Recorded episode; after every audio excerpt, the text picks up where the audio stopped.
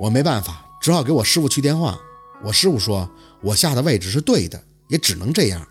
这是缓兵之计。对于我沈舅舅这种大限将至之人，其位属旺，但坟必须为谢。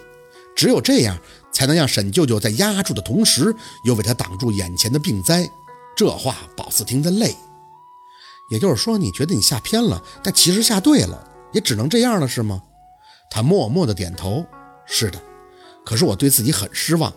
我知道沈舅舅对于干妈的重要性，我想要沈舅舅长长久久地活着，可我实在没有时间再去寻找合适的位置了。当时能做的也只能这样了。宝四微一挑眉，记得舅老爷也说了，定数嘛，肯定指的是只能下偏了。所以舅老爷那天也不再多聊这个，直接转移话题聊先天残疾这块了。不能去想，都是眼泪呀。那你郁闷什么呀？你那个干妈怪你了？秦森长长的叹出口气，看向宝四，没人怪我，相反的，大家都夸我，说我保住了沈舅舅一命。但我自己知道，那不是最合适的位置，因为他一直在谢，只要谢完了时运，那沈舅舅还会离开的。所以在冬天的时候，我又回去看了一下那活人坟的谢局程度，好让自己心里有底。在临去前，我还特意给沈舅舅去了电话，询问了一下他的病情。他不知道我种生机的位置，只是听说我大概在安丰附近。聊的时候，他就跟我说，安丰有一个跟了他几年的司机，但之前由于肝硬化腹水，所以就回去养病了。他还很关心那个司机，就让我顺路去看看他。安丰的司机。脑子里转了个弯弯，是指盛辉吗？秦森的口气开始不像刚才那般沉重，可能他也觉得自己把话题扯远了，一拉回来，或多或少的又带起了那么一丝丝的咄咄逼人。我特意给那个司机打的电话，他姓盛，他跟我说他的病情恢复得很好，那会儿正在一个远房亲戚家休养，不用我特意去看，但是给他治病的神医一定要介绍给我，还特意嘱咐我让我去见见。说不定还能给沈舅舅治病。宝四装作一脸淡定，垂着眼儿也不吱声。说呗，就想听听他最后的结论。然后呢？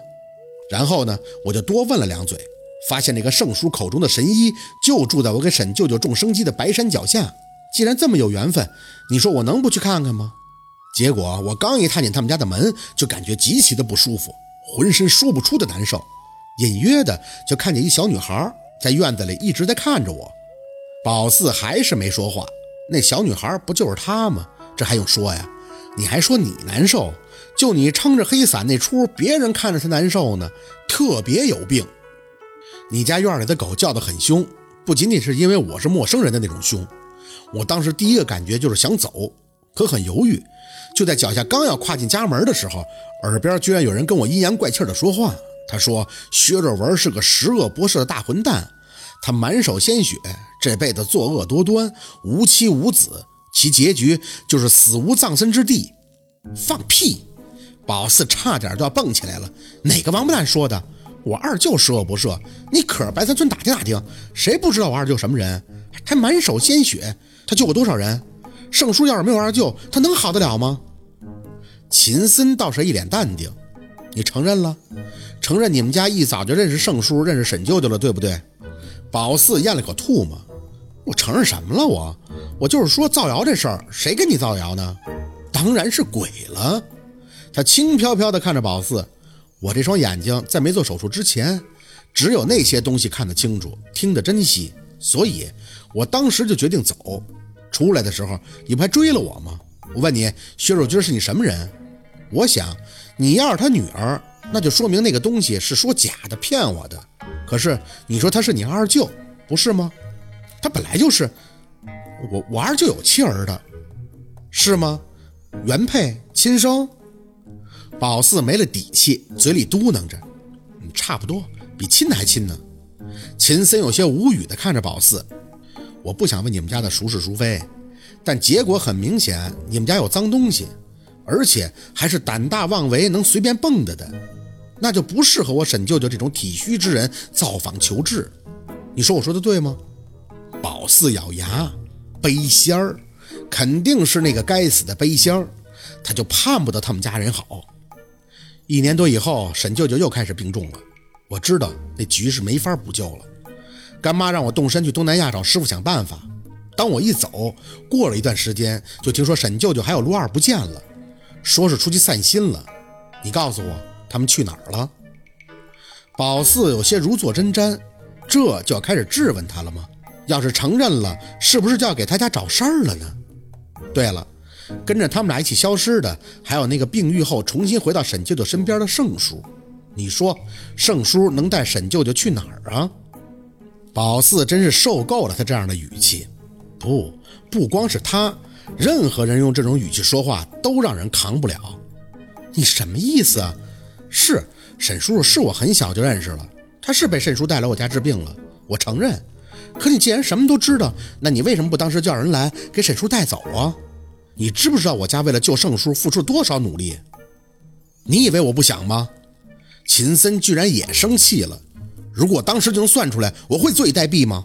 是陆二一直陪在沈舅的身边，他说没几天就会回去的。结果呢？回来的是什么？回来的是一具尸体。宝四呵呵的冷笑了两声：“你真是枉为先生了，你你知道沈叔叔为什么会死吗？他要是在我家，说不定现在活得比你都好。他就是因为出门了。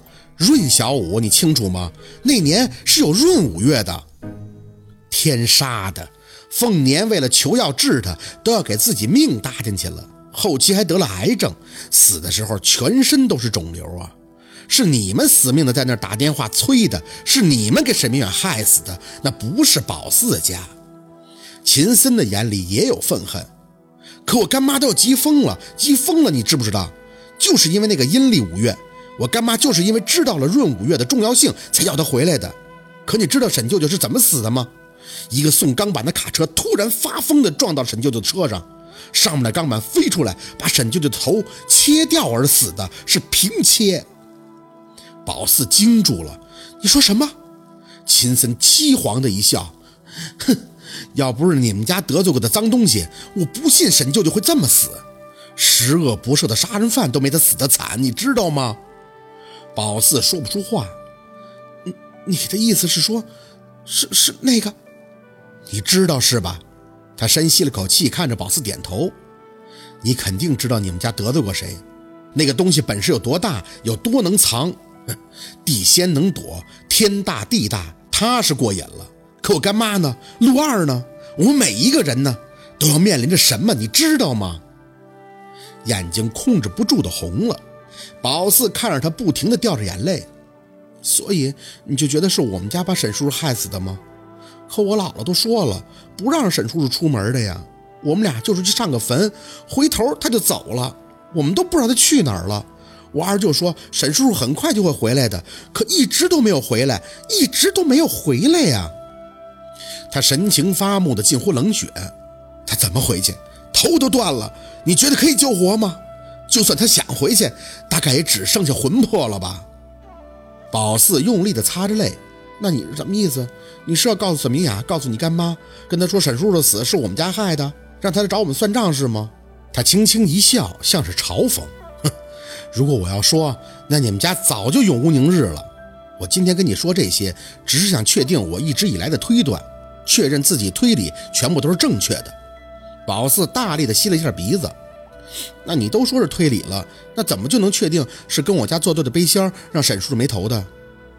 虽然十有八九是他干的，能给他们家下绊子的大概也就是他了。可宝四真不愿意这么想，会很内疚。那个倒霉的背仙怎么就那么坏呢？秦森冷着眼看宝四，就算都是意外，这个责任你觉得站在我的角度，希望谁扛？那不应该是我家来扛啊？有句话叫比窦娥还冤，宝四真是切身体会了。难道没问陆佩吗？他不是跟沈叔在一起吗？他不知道一切吗？秦森垂下眼，我之前还奇怪，奇怪你对陆二有时候会不计分寸、不知轻重，我还以为这是你个性的原因。现在想想，应该是你很早就与陆二熟识的原因。你以为你们很熟，但事实上他却把你给忘了，所以你对他也有些稚气的成分，对吗？